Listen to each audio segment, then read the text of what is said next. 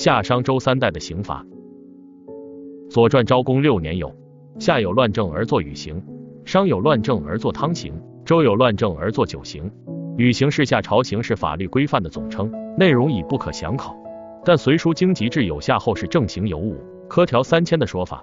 正刑有五是指夏朝已有大辟、死刑、并去膝盖骨、弓、毁坏生殖器、缢、割鼻、没、刺面或额并涂墨。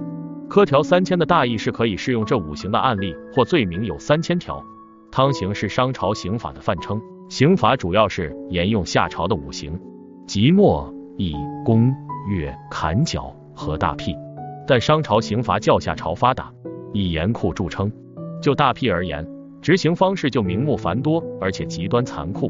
有海，即把人剁成肉酱；腐，就是把人制成肉干；陶落，就是烧红铜格；下家炭火，使罪人走在上面，然后掉进去活活烧死。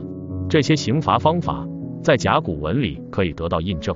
除此之外，商朝还有流刑、劳役刑和断手等刑罚。商朝结怨于民而最终覆灭的教训被西周所吸取。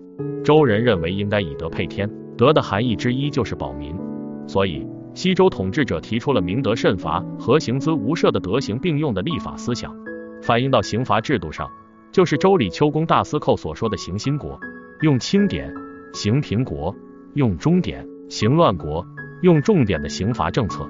他主张刑罚的轻重应该随着形势的变化而变化。也叫做三国三典。西周初年，刑罚种类继续沿用夏商的五行。到了西周末年，周穆王对五行进行改革，增加了没、役刑，减少宫刑和死刑条款。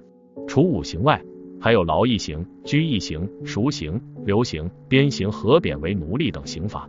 在刑罚的适用原则上，遵守金老叙幼原则，区分故意与过失及惯犯与偶犯原则，一罪从轻原则，同罪一罚原则和正当防卫原则。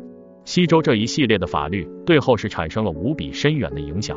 没没是奴隶制五行之一，始于夏朝，并为后世所沿袭。没刑指的是刺面或额并涂黑，以达到羞辱的目的。役役是奴隶制五刑之一，始于夏朝，并为后世所沿袭。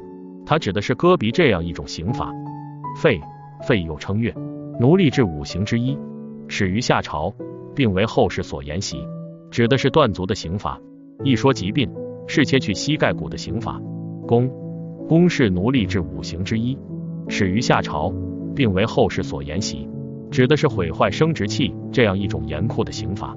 大辟大辟是奴隶制五行之一，始于夏朝，并为后世所沿袭。